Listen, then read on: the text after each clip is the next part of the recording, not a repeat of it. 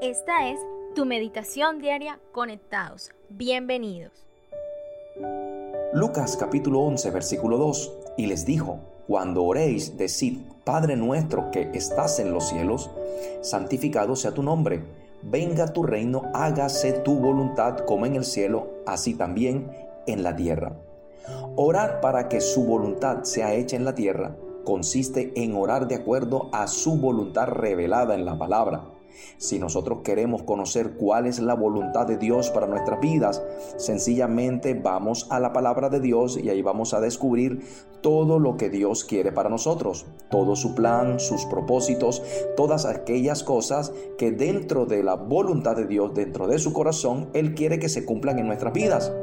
Por eso cuando Dios nos promete algo, debemos entender que sus promesas es la voluntad de Dios para cada uno de nosotros.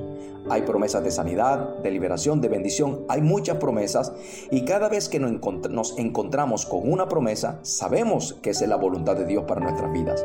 Cuando nosotros entendemos esto, entonces sabemos que también existe una gran necesidad en nuestra vida de orar cada vez que encontramos la voluntad de Dios, nace esa necesidad de oración, porque queremos que se establezca esa voluntad en nuestra vida y en todas las cosas que nos rodean. Entonces permítame decirle algo, tu oración facilita la voluntad de Dios en la tierra. Tu oración facilita la voluntad de Dios para tu familia, para tus hijos, para tu negocio, para todas las cosas que hay en ti, todo aquello que te rodea. Entonces, las veces que hemos dejado de orar, sencillamente retrasamos el propósito de Dios. Le colocamos un limitante al poder de Dios. Frenamos lo que Dios quería hacer contigo y con tu familia. Por eso es bueno que nos levantemos en este tiempo una vez más y retomemos la oración, para que se establezca la voluntad de Dios no solamente en nosotros, sino también en todas aquellas cosas que nos rodean. Por otro lado, Juan Wesley dijo, Dios no puede hacer algo por la humanidad a menos que alguien se lo pida. En otras palabras, todo lo que Dios ha hecho en la tierra es porque alguien se lo pidió un día en oración. Por ejemplo, en Hechos de los Apóstoles capítulo 12 encontramos una historia bien poderosa. Resulta que Pedro eh, había sido puesto en prisión por causa del Evangelio, estaba muy custodiado en la cárcel, pero la iglesia hacía sin cesar oraciones a Dios por él. Y una noche se presentó el ángel del Señor con una luz resplandeciente, tocó a Pedro, lo levantó, se rompieron las cadenas, se abrieron las puertas y de una manera milagrosa Pedro salió de la prisión. Luego llegó donde estaban ellos y les contó todo lo que el Señor había hecho para sacarlo de la cárcel.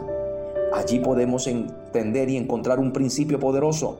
Los milagros siempre serán el respaldo de los creyentes que oran. ¿Usted quiere ver milagros? Ore. Nuevamente ore y vuelva a orar y verás milagros poderosos en tu vida.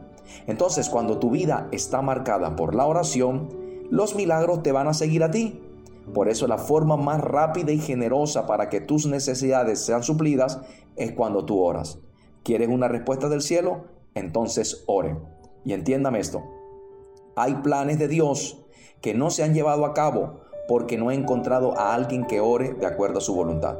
Y yo creo que con este devocional Dios te está haciendo un llamado para que te levantes a orar, para que la voluntad de Dios se establezca en la tierra y muchas cosas puedan suceder y la gente sepa que Dios es real. Recuerda siempre, sigue conectado con Dios y también con nosotros.